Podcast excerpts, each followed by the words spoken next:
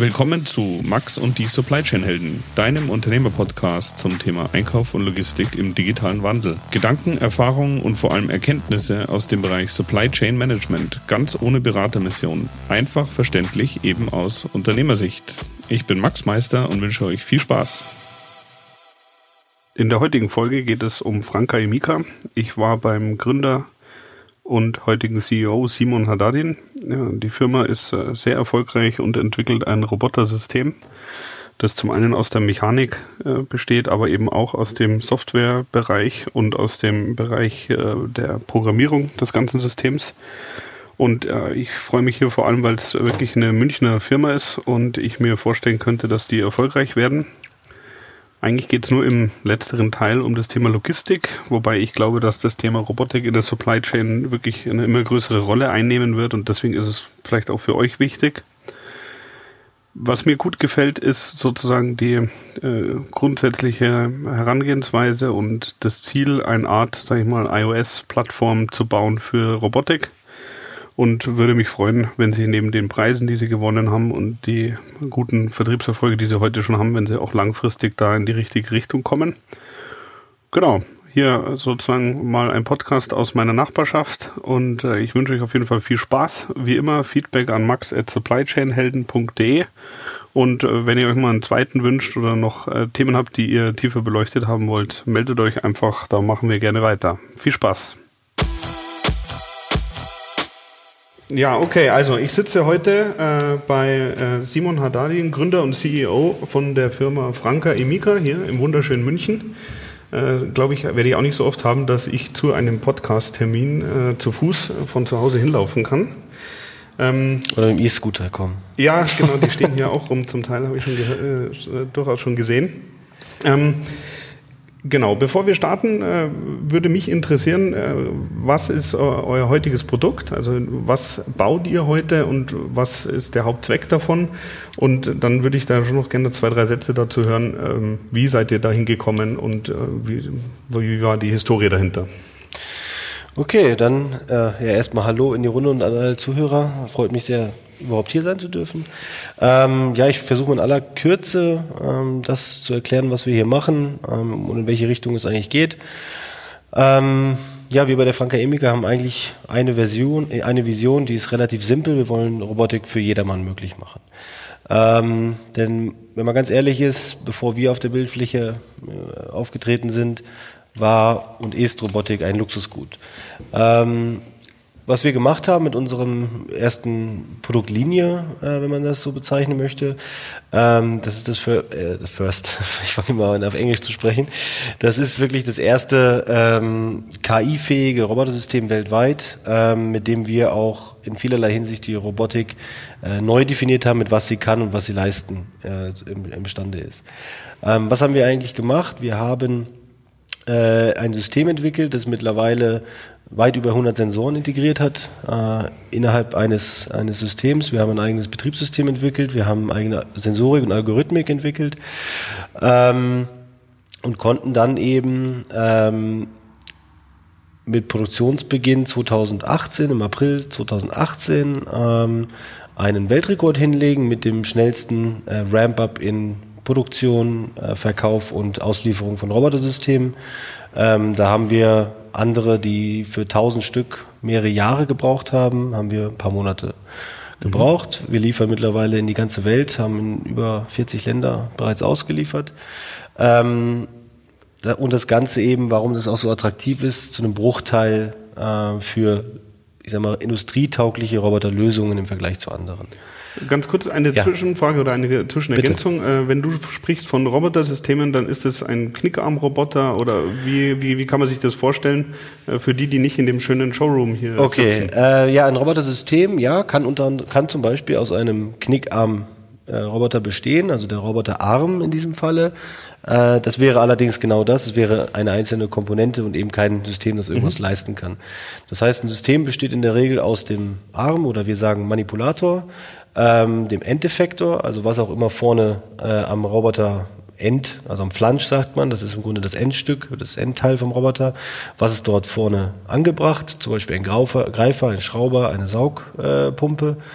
Ähm, plus natürlich ganz, ganz wichtig der, der Steuerungsrechner sowie ein gesamtes Software-Framework, um den Roboter aus der Kiste sofort nutzen zu können, ohne einen Dritten zu benötigen, der eine sogenannte Systemintegrationsleistung erbringen muss, sondern dass, das, dass, es, dass der Roboter als System ausgeliefert wird und eben nicht als Komponente. Okay.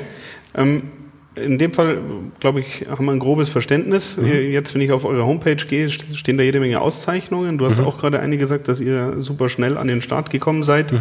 Ähm, jetzt würde mich ja interessieren, ähm, das macht man nicht alleine, sondern wie seid ihr da hingekommen? Wie habt ihr das geschafft? Und mhm. was sind da so ein paar Basics? Das finde ich ist durchaus interessant. Mhm.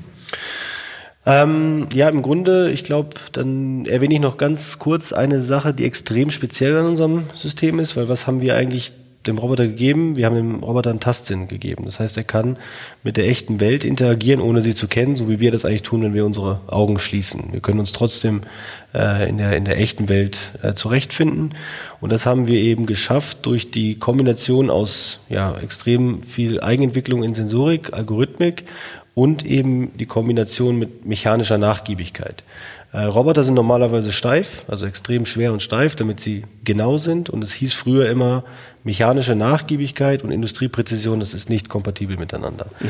Und das konnten wir eben mit diesem Produkt zeigen, dass wir eben sowohl die Fähigkeiten eines Menschen einbringen können, das heißt, der Roboter kann wie ein Mensch seine Muskeln quasi anspannen oder entspannen. Das ist im Grunde eine Verhaltensregelung, ähm, die wir eben eingeführt haben äh, in ein wirkliches Produkt. Ähm, ja, woher kommt es eigentlich? Ähm, deswegen habe ich das noch kurz erwähnt, weil mhm. dieser Tastsinn Wichtig. basiert auf einer ganz, ganz wichtigen Entdeckung, die damals vor, ja jetzt mittlerweile weit über zehn Jahren, wann war denn das? Ja, so, das müsste ich jetzt schätzen, ehrlich gesagt, aber ich würde schätzen um 2004, 2005 herum. Mhm. Ähm, hat mein Bruder, ähm, der heute Professor Sami Haddadin an der TU München, die Munich School of Robotics and Machine Intelligence führt, ähm, hat damals als Diplomant im Grunde ähm, genau diesen, diesen ersten Schritt in den Tastsinn entwickelt. Ähm, das nennt sich Kollisionsdetektion heute. Das bedeutet, ein Roboter ähm, fährt nicht mehr stumpf von A nach B, ohne auf Hindernisse zu reagieren, sondern er kann Kontakte erkennen. Und das haben heute mittlerweile sehr, sehr viele Roboter als Prinzip. Der große Unterschied ist, sie haben eben nicht den Tastsinn, der kann eben nur erreicht werden über ähm, echte Sensorik, das heißt das, das Erfassen der echten Welt. Ähm, ja, und dann war es, dann gab es ähm, einen ersten Diplomanten bei meinem Bruder, das war Sven Parusel, der auch heute noch in unserer Firma ist, der im Grunde den ganzen Bereich Information Communication auch äh, leitet. Und die haben im Grunde diese Systeme mehr und mehr entwickelt. Das heißt, nicht nur auf wo mein Bruder so stark ist, ähm, oder wohl wahrscheinlich darf ich jetzt gar nicht sagen, wo nicht so stark ist. Der ist schon echt gut. ähm, aber äh, Sven ist halt eher ein Software-Ingenieur und hat dann im Grunde auch diese komplexe Algorithmik versucht in Software-Infrastruktur äh, umzu, äh, umzusetzen. Ähm, und das war dann eben so der Start dieser, dieser Forschungsgruppe, der, die dann später Human-Centered Robotics Group hieß. Am DLR äh, in Oberpfaffenhofen am Institute of Robotics and Mechatronics das damals ähm, auch wie heute noch eins der weltweit führenden Institute überhaupt ist. Und ähm, grundsätzlich muss man schon sagen, dass diese, diese neuartige Robotik jetzt nicht von uns erfunden oder, oder begonnen wurde, ähm, sondern eben, dass es schon bereits Ende der 80er die ersten Überlegungen oder die ersten Projekte gab zwischen dem DLR und Stanford University, ähm, wo im, das sind im Grunde so die zwei großen Robotikzentren der Welt wo eben unser Chef, Professor Hitzinger und damals Usama Khatib oder Professor Khatib, der so die Koryphäre in der Robotik äh, in den USA ist, die hatten im Grunde diese Idee, neuartige Roboter zu entwickeln, die im Grunde mit der Welt interagieren. Und ich bin dann dazu gestoßen über ein Weihnachtsessen mit meinem Bruder. Ich, hab, ich war mitten im Medizinstudium und mein Bruder hat zu mir gesagt, ich habe einen Algorithmus entwickelt, der dafür sorgt, dass ein Roboter sicher mit einem Mensch interagieren kann, aber keiner glaubt ihm.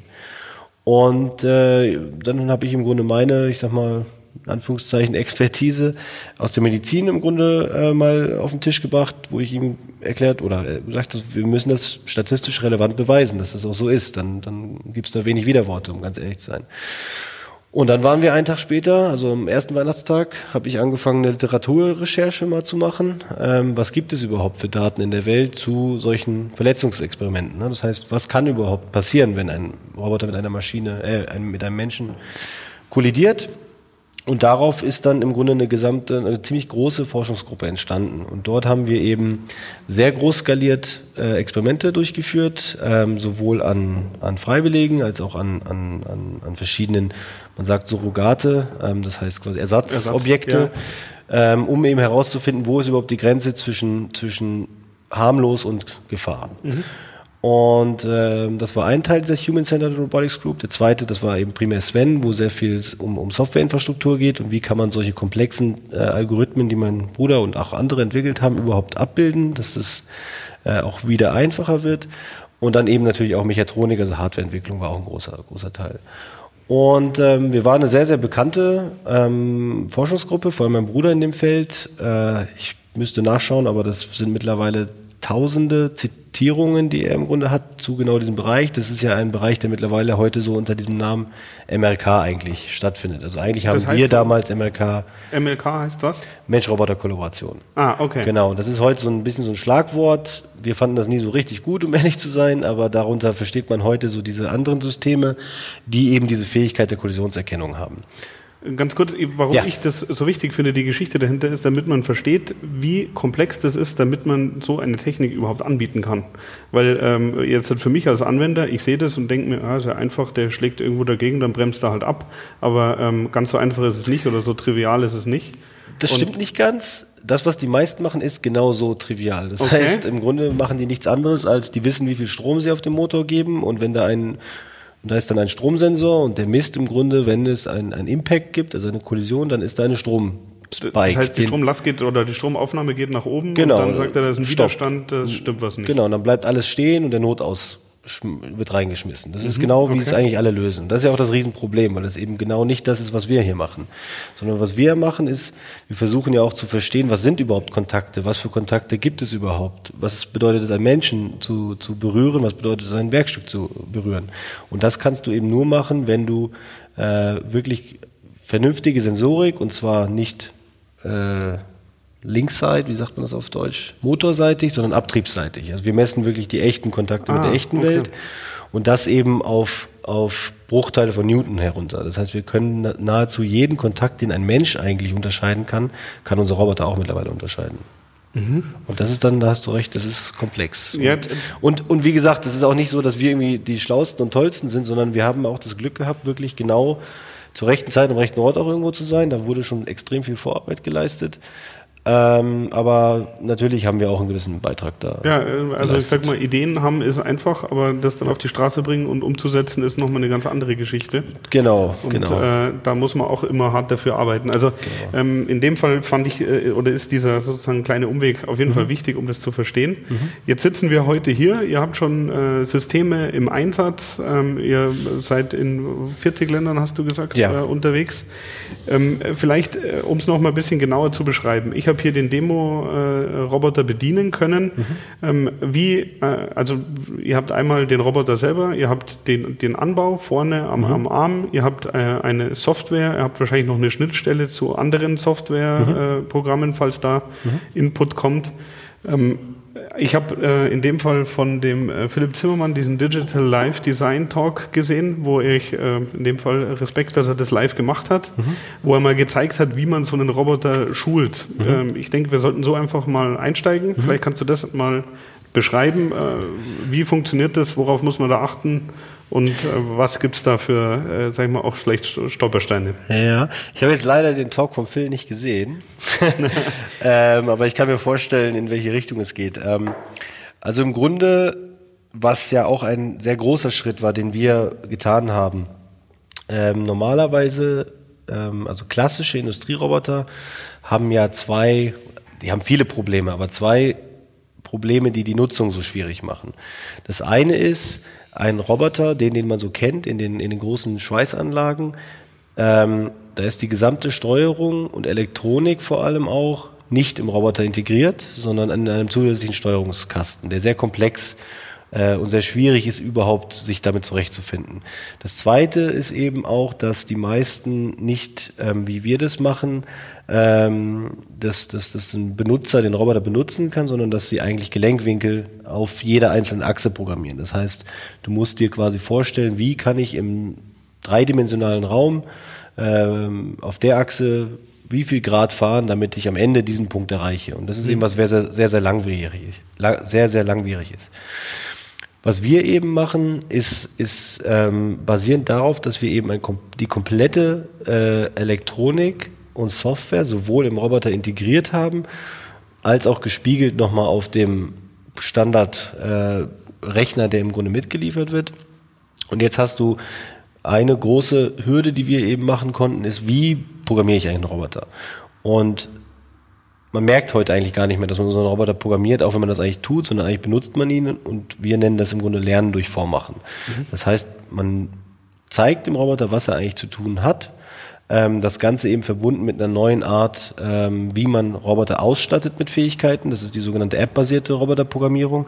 Das bedeutet, ich programmiere keine äh, Kommandos mehr oder keine, keine Gelenkwinkel, sondern ich habe eine Aufgabe, die ich lösen möchte, zum Beispiel Schrauben oder Stecken. Und dieser Aufgabe muss ich dann nur noch sagen, wo er diese Aufgabe lösen soll. Und das kann ich ihm zum Beispiel durch, ich nehme ihn an der Hand und zeige ihm, wo die Bauteile sind. Ich kann natürlich auch was anderes benutzen, wie eine, eine Kamera oder ein, ein anderes System, das ihm sagt, wo das Bauteil ist. Aber die Fähigkeit, das überhaupt zu, äh, zu, zu, mit dem Bauteil zu interagieren, die sind in dem Roboter selber äh, bereits integriert. Und die App ruft dann immer genau die Fähigkeiten ab, um die genaue Aufgabe zu lösen. Ähm, äh, also ich habe es jetzt hier einmal kurz ausprobiert. Das mhm. kann man sich, also jeder, der daheim Lego Mindstorms hat, also mhm. das ist jetzt nicht böse gemeint, aber von dem Grundprinzip, ja. ich habe sozusagen einzelne äh, Funktionsbausteine, die ich wirklich in der mhm. App, die ist auch hier war die browserbasiert, mhm. ich ziehe die rein und dann äh, habe ich eben unterschiedliche Tätigkeiten, wie zum Beispiel wirklich nehmen, dann fährt er irgendwo rüber mhm. und dann äh, kann er es dort ablegen. Das heißt, das fand ich so spannend, dass er das nicht äh, an einem gewissen Punkt genau fährt, sondern er sagt, er fährt in dem Fall bis er es genau äh, berührt hat. Also mhm. das heißt, man hat gemerkt, dass der Roboter äh, sozusagen irgendwie eine Strom, also ich habe gedacht über Stromaufnahme äh, mhm. äh, funktioniert, aber dass der sozusagen einen Sensor hat, wo er wirklich sagt, jetzt, jetzt hat er es abgelegt an der richtigen Stelle. Genau, das sind eben auch diese komplexen Fähigkeiten, das war eigentlich eine der größten Hürden, um ehrlich zu sein, diese komplexen Fähigkeiten, weil die, um ehrlich zu sein, nur ganz, ganz wenige Leute auf diesem Planeten überhaupt verstehen, wie das genau passiert. Und eben diese komplexen Fähigkeiten zu abstrahieren in diese App-basierte Programmierung, dass dann jeder das auch benutzen kann, ohne irgendein Wissen über den Roboter zu haben. Weil genau das, also auf Kontakt fahren, ist eigentlich eine sehr, sehr schwierige Aufgabe. Also äh, das hat mich auch äh, sehr überrascht, als ich das gesehen habe, dass das mhm. überhaupt äh, funktioniert. Ähm, also sagen wir auf Deutsch gesagt, euer Roboter, wenn der beim Kunden im Einsatz ist, dem wird live gezeigt äh, mit äh, einmal mit dem Laptop, aber auch mit Bewegungen am Roboter selber, wo man äh, zwei Knöpfe drückt und dann kann man den zum Beispiel so führen, damit, mhm. damit er die Position hat. Mhm. Was mich jetzt interessieren würde, was sind denn die Hauptanwendungsfälle für oder für eure Kunden? Wo werden die Roboter am meisten eingesetzt? Mhm. Stand heute mhm. und vielleicht auch einen kleinen Ausblick. Also im Grunde ähm auch schon weit vor, vor wirklich Produktions- und Auslieferungsstart. Also der Roboter wurde sehr nah am, an unseren großen Endkunden entwickelt. Unsere großen Endkunden sind vor allem Auftragsfertiger für, äh, man, man nennt es 3C-Industrie. Äh, 3C steht für Computers, Communication Devices and Consumer Electronics. Also all das, womit wir eigentlich, so wie du hier mit dem Tablet, mit dem, ich weiß nicht genau, wie man das Gerät nennt. Genau, Zoom-Aufnahmegerät. Zoom-Aufnahmegerät. Also all diese Geräte, mit denen wir wirklich jeden Tag äh, arbeiten. Ähm, man muss ganz ehrlich leider sagen, dass keines dieser Geräte in Europa gefertigt wird, sondern alles wird in Niedriglohnländern. Ich sag mal, das nächste, was, was irgendwo äh, da beginnt, ist die Türkei, aber primär sprechen wir hier von von China, Taiwan äh, und, und Nachbarländern. Dafür würde, wurde wirklich sehr viel, äh, also die Spezifikation des Roboters ist sehr, sehr darauf ausgelegt, das zu können. Ähm, auf der anderen Seite ist der Roboter doch sehr flexibel einsetzbar. Er wurde zwar genau dafür eigentlich entwickelt, um eben Aufgaben zu lösen, die heute nicht automatisierbar sind. Zum Beispiel, ganz konkret? Ganz konkret, ähm, im Grunde sind das, sind das sehr einfache Tätigkeiten, die eben heute von, von sehr, sehr vielen Leuten gemacht werden. Das sind zum Beispiel, man nennt es sogar, in der Produktion nennt man so etwas Non-Value-Added Production Steps, das bedeutet quasi nicht wertschöpfende Produktionsschritte. Das heißt faktisch, das Gerät wurde gebaut, zum Beispiel das Smartphone, das hier auf dem Tisch liegt, und es wird getestet, ob es überhaupt funktioniert. Und das bedeutet im Grunde sitzen da Leute, die den Bildschirm entsperren, äh, auf einer App rumtippen, ne, ein bisschen Text eingeben, ähm, also wirklich die Funktionalität des, des Geräts prüfen. Und das machen mehrere, also das sind 10 bis 20 Prozent sind die Schätzungen der gesamten Belegschaft. Und wir sprechen hier eben von mhm. allein in der Region Shenzhen, ich weiß nicht, ob dir das sagt, ja. das ist die Greater Bay Area, also das Electronics Hub der Welt sogar. Und da sind eben mehr als 10 Millionen Jobs in den letzten 15 Jahren geschaffen worden durch diese Industrien. Also wir sprechen hier wirklich von unfassbar hohen Stückzahlen. Viele, ja.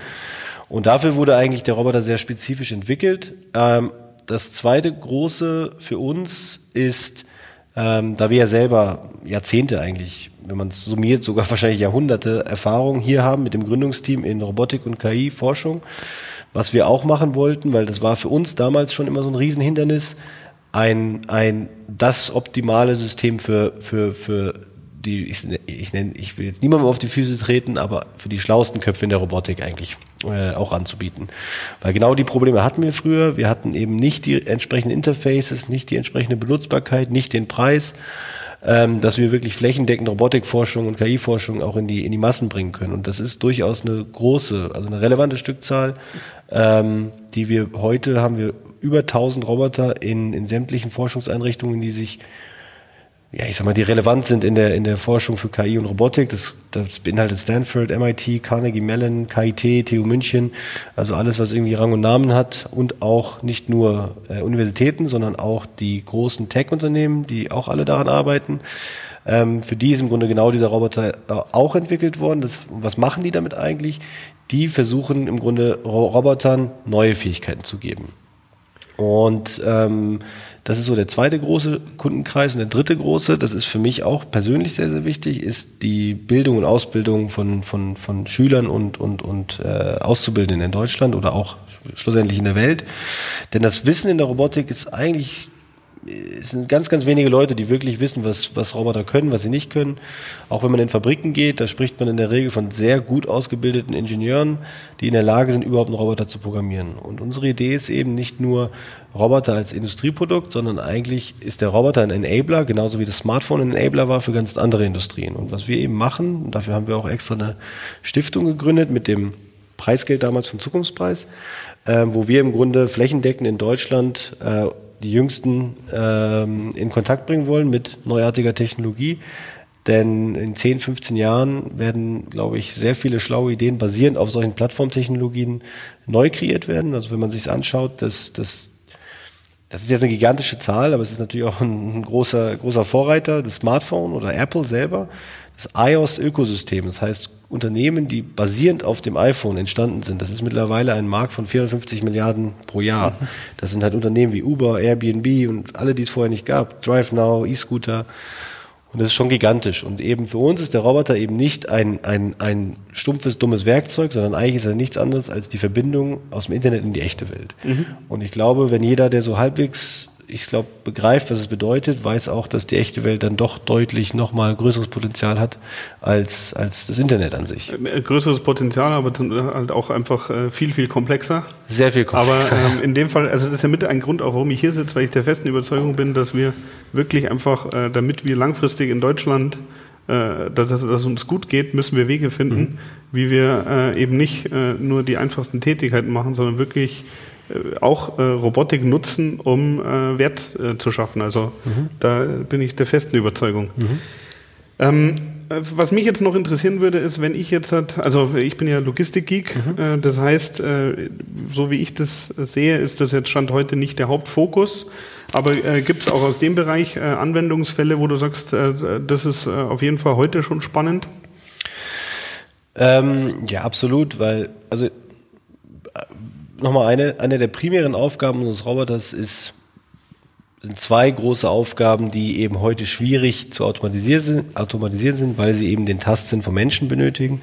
Das ist eben, was ich gerade genannt hatte, das sind diese Qualitätskontrollen. Und das zweite große ist die Montage. Ähm, denn wenn man sich anschaut, jeder Computer auf diesem Planeten braucht einen Prozessor. Jeder Computer auf diesem Planeten braucht einen RAM-Riegel und jeder braucht eine Festplatte. Und all diese Sachen werden heute händisch gemacht, weil es eben keine Roboter gab, die genau diese Aufgaben können.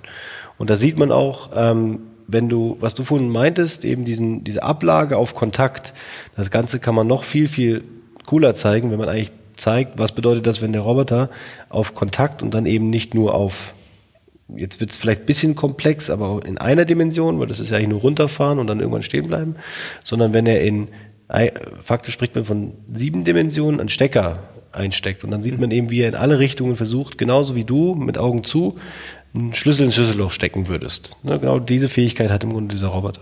Und der ist halt genau prädestiniert für, für die Montage von eigentlich allem, muss man ganz ehrlich sagen.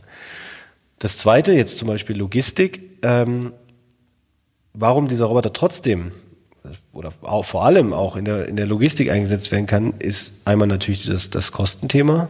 Du hast ein Robotersystem, das, das neben nicht Hunderttausende kostet oder nicht mal 30.000, sondern wir sprechen hier irgendwo von 15.000 bis 20.000 als Gesamtpaket. Mhm. Das ist natürlich ein, ein Riesenthema. Zu den Kosten hätte ich eh noch zwei, drei Fragen. Also, aber da kommen wir gleich dazu. Können wir gleich ja. zu kommen. Das zweite eben ist, was wir ja auch geschafft haben, ist eine, wir haben eine komplett neue Plattform geschaffen, wie man eigentlich Fähigkeiten auf einen Roboter bringt. Ähm, die Leute kennen es eigentlich nur so über einen Flashdrive oder irgendwie auf einem angeschlossenen Rechner kann ich dem Roboter was beibringen. Was wir können, ist zum Beispiel, wenn ich in die Logistikbranche denke und ich möchte, ähm, es kommt so ein bisschen aus der Logistik, das ist Verpacken von iPhones, äh, sorry, ich weiß nicht, ob ich Marken nennen darf, Smartphones ja, ja, in den kleinen Boxen mhm. in eine Versandbox. Das heißt, 20, 30, 40 iPhones werden quasi gestapelt in einer Box. Und das passiert ja nicht nur an einer Station, sondern das passiert an tausenden Stationen. Und was du eben jetzt auch machen kannst, ist eben, du musst nicht mehr jeden einzelnen Roboter programmieren, sondern du brauchst diese Station nur ein einziges Mal ähm, programmieren oder in Betrieb nehmen. Das dauert dich ein paar Minuten.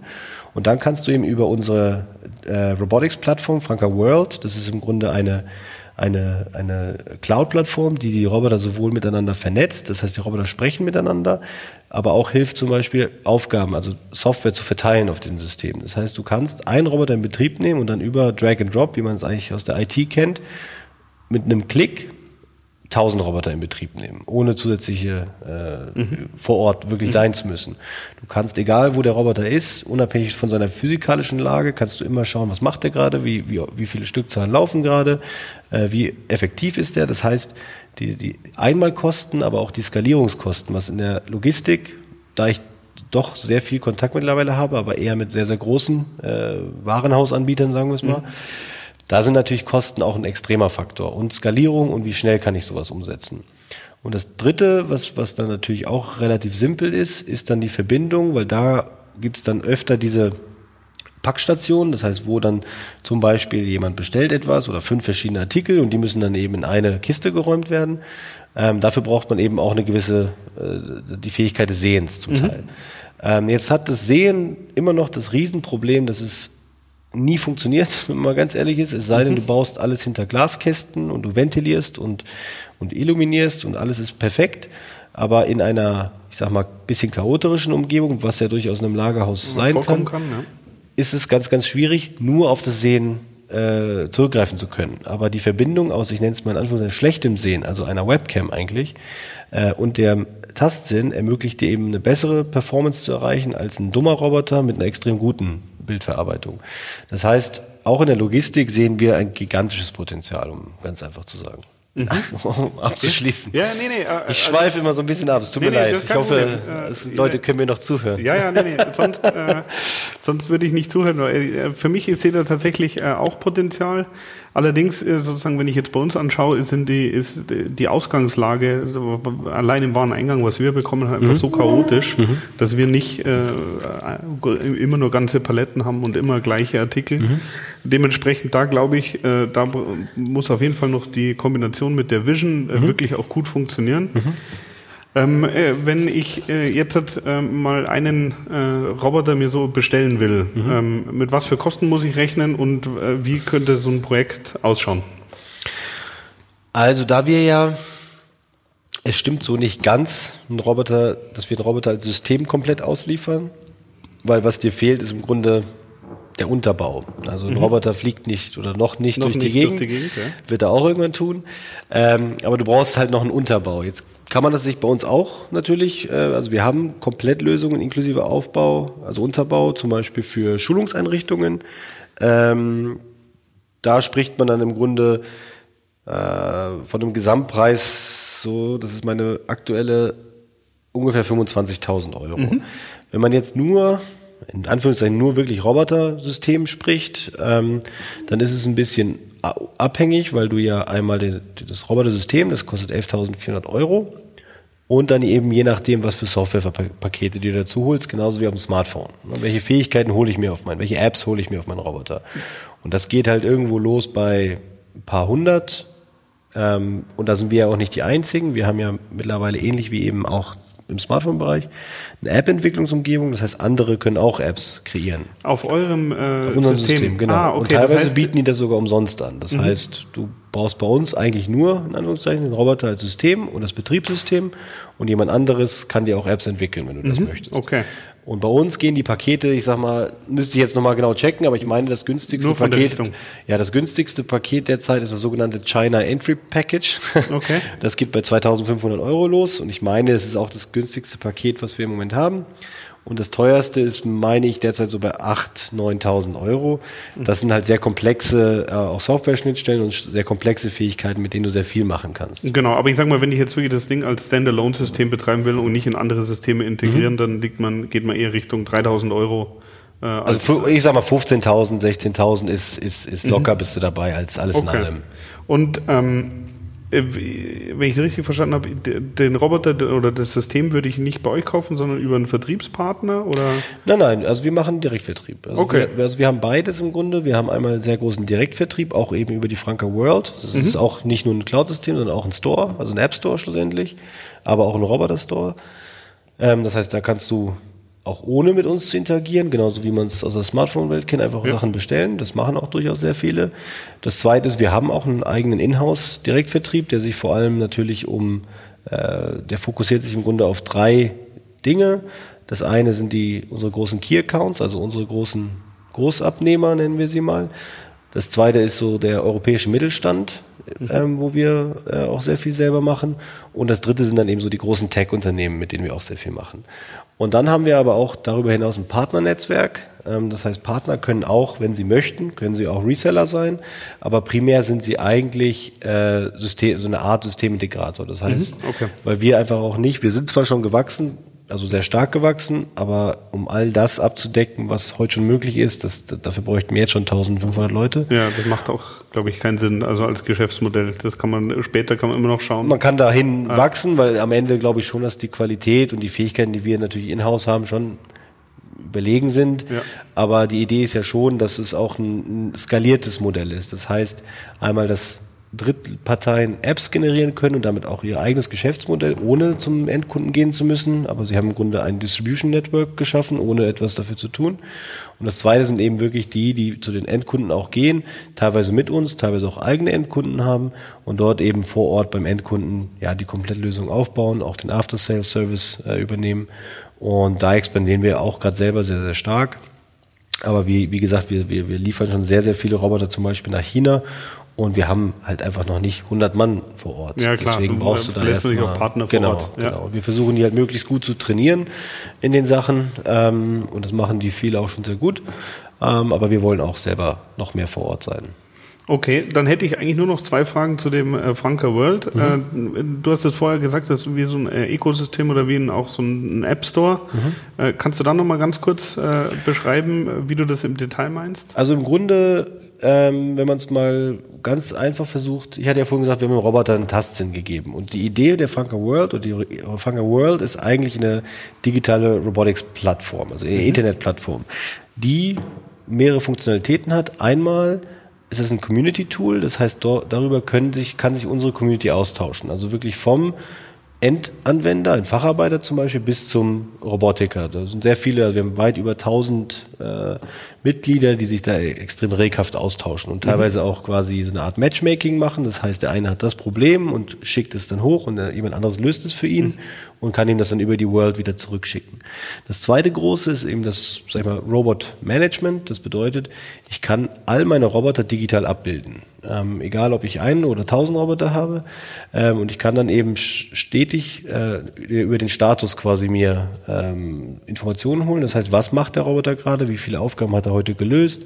Wie heiß ist er? Äh, wie lange läuft er noch? Gibt es irgendwelche Probleme? also das, wovon eigentlich alle so sprechen für den Digital Twin, das ist genau das, was mhm. dort eben passiert.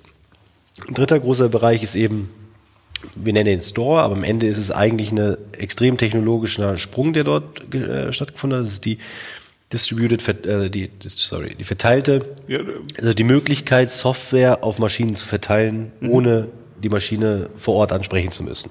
Also ohne irgendwelche Spezialcomputer, mhm. sondern übers Internet kann ich meine Roboter ausstatten mit dem, was, was, was sie brauchen. Die nächsten Schritte, die nächsten Schritte oder das, was jetzt schon, sag ich mal, bei uns läuft, ist auch die Vernetzung der Roboter. Das bedeutet, dass ein Roboter zum Beispiel, ähm, nehmen wir mal das Beispiel, er, er hm, montiert einen Computer. Und diese Montage, ähm, das, was ja der Mensch so perfekt beherrscht und vor allem die Facharbeiter ja so extrem viel wissen, ist, wie genau mache ich sowas eigentlich? Und was wir eben machen können, ist, wir können dem Roboter oder einem Roboter oder einer Flotte von Robotern Aufgaben äh, äh, aufgeben, ohne dass er weiß, wie er die zu lösen hat. Der letzte Punkt war, ich hatte ja, genau, vielleicht komme ich noch mal von da. Wir hatten ja vorhin darüber gesprochen, wir haben im Grunde drei Schritte des Lernens äh, diese, dieser Art von Robotern. Du hast das Lernen durch Vormachen, das heißt, der Mensch bringt seinem Schüler, sagen wir es mal, äh, eine Aufgabe bei. Das zwei, die zweite Art des Lernens, und das sind eben auch so Forschungsgebiete, wo mein Bruder im Moment extrem stark ist und auch weltweit führen. Der Roboter erlernt selber Aufgaben zu lösen. Das heißt, ohne dass jemals ihm jemand irgendwas beigebracht hat, versucht er selber Aufgaben zu lösen und bringt sich die im Grunde selber bei. Und die dritte Art des Lernens ist das sogenannte kollektive Lernen. Das heißt, dass viele Roboter gleichzeitig ein Problem lösen können und dann eben exponentiell schneller Probleme mhm. erlernen können. Und das sind eben auch Informationen, die wir quasi über die World äh, untereinander austauschen können. Das heißt, Roboter lernen voneinander, wie sie Aufgaben lösen können über unsere Franka World. Und wer gucken möchte, äh, www.world.franka.de. Okay, ja, das verlinke ich auf jeden Fall äh, in den Show Notes. Ähm, Jetzt hast du gesagt, äh, äh, es kann ausgetauscht werden. Ähm, ich sage jetzt mal, äh, wenn man das nicht möchte, muss ich da, ist man da automatisiert mit dabei, damit insgesamt alle Maschinen und alle Roboter besser werden? Oder mhm. wie ist hier die Situation? Also es gibt schon Möglichkeiten. Ähm, also wir haben ja immer, immer wieder, oder das, das ist ja gerade so eine flächendeckende Diskussion fast schon, ähm, das ist immer diese Themen Daten. Das wird natürlich teilweise sehr einfach oder auf einfachster Ebene diskutiert. Ähm, wir sprechen natürlich hier immer von komplett verschiedenen Daten überhaupt. Äh, aus welcher Quelle kommen die eigentlich? Mhm. Ähm, was ja ein Roboter nicht macht, der zeichnet keine Personendaten auf. Also da hat er einfach keine Informationen ja, zu. Ja. Ähm, was, und er weiß auch nicht, das ist was dann, glaube ich, eigentlich die Frage ist, ähm, was ist eigentlich genau der Prozess, der da stattfindet. Ähm, denn viele ähm, haben ja schon gewisses Prozesswissen und also Montagewissen, Produktionsprozesse und da haben sie natürlich so ein bisschen Sorge, ähm, die ist nicht wirklich äh, begründet, begründet ja. aber das ist nun mal die Situation, dass sie Sorge haben, dass man Produktionswissen quasi heraussaugt. Aber was wir eigentlich machen, das ist reine Sensorverarbeitung auf Roboterebene. Das heißt, der Roboter weiß teilweise gar nicht, was er tut, sondern er lernt eigentlich nur Sensorprofile. Ähm, und man muss diese Dinge sehr, sehr stark voneinander trennen. Aber weil es eben die Diskussion gibt, haben wir die Möglichkeit, sowohl abgesperrte Clouds zu machen. Das heißt im Grunde, dass nur der eine Account, also der Kunde selber nur mhm. Zugriff auf diese äh, Informationen hat. Ähm, langfristig muss es in die andere Richtung gehen, weil das ist genau der Sinn dieser neuen Systeme. Genauso wie so, dass, dass Siri besser funktioniert ist, weil wir einfach alle miteinander vernetzt sind und die Systeme einfach nicht von alleine lernen und nicht, wenn sie standalone sind. Also da rennst du bei mir offene Türen ein. Ich, ja. ich stelle die Frage, weil ich weiß, dass das viele interessiert. Ich ja. persönlich glaube, dass man von geteiltem äh, Wissen und geteiltem Lernen, äh, ja. was auf vielen Schultern ist, immer mehr profitiert, als genau. wenn man äh, alleine in seinem Kämmerchen sitzt und versucht, möglichst schlau zu sein. Also ja, und das, und das Problem, muss man sagen, sehen wir auch ganz stark, da sich da niemand so wirklich einigen kann, äh, hat man sehr, sehr viele so Insellösungen, jeder macht so sein eigenes Süppchen und dann muss man ganz ehrlich sagen, vor allem in so datengetriebenen Themen geht, geht es nur über, über Masse, muss mhm. man ganz klar einfach so sagen. Ähm, und, und da wäre es gut, wenn man sich da ein bisschen besser zurechtfinden würde, wer eigentlich da, ich sag mal, vielleicht sogar als Symbiose oder als, als Element zwischen den verschiedenen stehen kann. Und äh, das ist im Grunde auch ein Ziel der Franker World, äh, mhm. äh, dass das eine Plattform sein kann, wo, wo alle äh, auch, auch, auch, ich sag mal, sorgenfrei äh, sich verbinden können, weil wir, glaube ich, auch im Verhältnis, dadurch, dass wir extrem starke Software in diesem im Hause haben, so Themen wie Security auch, auch bei uns ganz, ganz oben auf der Liste stehen und wir dann äh, genauso stark wie, wie das iPhone zum Beispiel, was auch nicht mal eben gehackt werden kann. Das glauben die meisten, das ist so einfach, aber nicht mal der NSA hat es geschafft, da ja. reinzukommen. Und äh, auf solchen Stand der Technik kann man sich dann auch verlassen. Und leider machen es halt zu wenige, das muss man auch ganz ehrlich sagen. Die bauen dann alle so ihr eigenes Süppchen, aber wissen gar nicht genau, was sie da eigentlich machen. Ja, und sind im Zweifelsfall sogar unsicher, als wenn sie sich Meistens auf einen anderen unsicher. Standard dranhängen. Meistens unsicher, weil sie nie dafür gemacht werden. Also vor allem so klassische Produktionssysteme waren nie dafür gemacht, im Internet, also ans Internet gebunden zu sein. Ja.